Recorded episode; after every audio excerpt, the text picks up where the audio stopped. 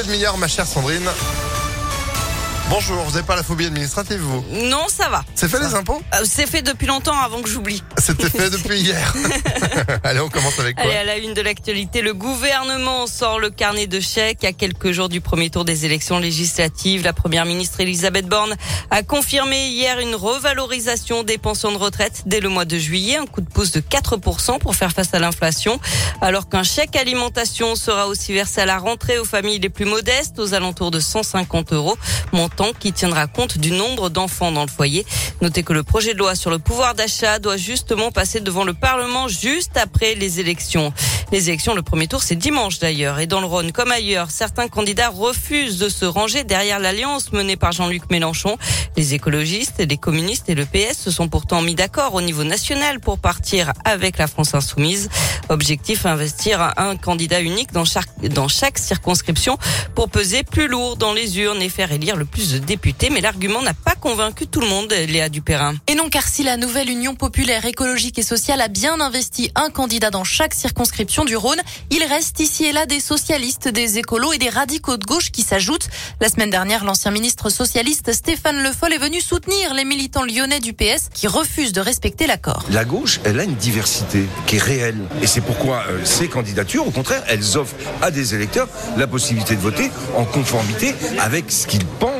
Et c'est ça qui est important. D'autres candidats partent avec le soutien du Parti radical de gauche qui se veut réformiste, explique son président Guillaume Lacroix. Aujourd'hui, ce pays euh, va mal. Il y a des colères. Ces colères, Jean-Luc Mélenchon, aujourd'hui, il sait les capter, mais il n'arrive pas à les transformer en quelque chose de positif. C'est une des principales différences avec ce que nous portons, nous, qui est de dire ces colères sociales, elles sont justes. Mais il faut les transformer dans le réel. Ça ne peut pas se faire simplement en disant ralliez-vous tous à l'insoumission, à la désobéissance.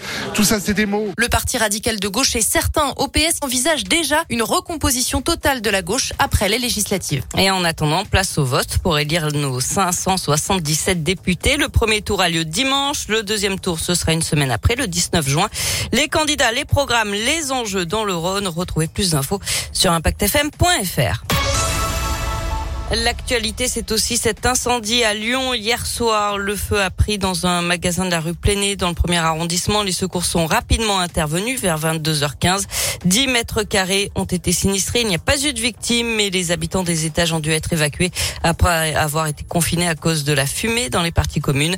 Les causes de l'incendie sont encore inconnues. Sept personnes se retrouvent au chômage technique.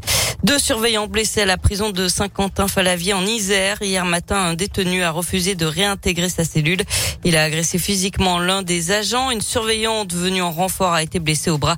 Finalement, il a été menotté et placé en cellule disciplinaire. Le syndicat UFAP sa justice réclame une sanction exemplaire et le transfert du détenu.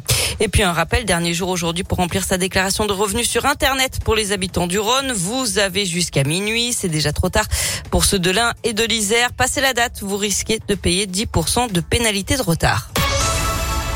On passe au sport avec du cyclisme et encore une victoire française hier sur le critérium du Dauphiné, celle de David Godu qui s'est imposé hier à Chastré-Sancy dans le Puy-de-Dôme. Le Belge Wout van Aert s'empare du maillot jaune. Quatrième étape aujourd'hui, un contre-la-montre dans la Loire. Du tennis, l'Open Soprasteria à Lyon. Deuxième tour aujourd'hui, Richard Gasquet affronte un Argentin Colarini, 212e joueur mondial. Enfin en basket, Lasvel attend toujours son adversaire pour la finale du championnat. Pau s'est relancé hier en bâton Monaco. Quatrième manche toujours dans le Béarn demain soir. Merci beaucoup Sandrine. Et puis si vous avez raté le lever de coupe hier, place de l'hôtel de ville euh, de l'équipe euh, bah, du Loup évidemment, rendez-vous sur euh, notre site internet impactfm.fr où l'info continue. En attendant votre retour à 8h Sandrine. À tout à l'heure. Allez à tout à l'heure, 7h34 sur Impact FM.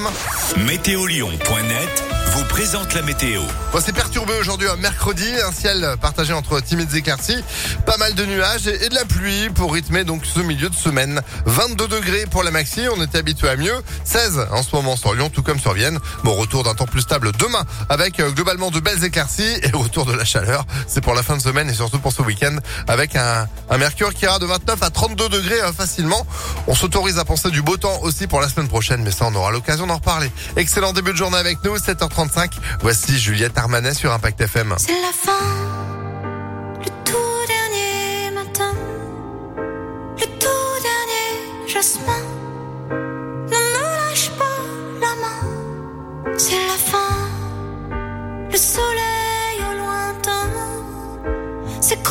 le soleil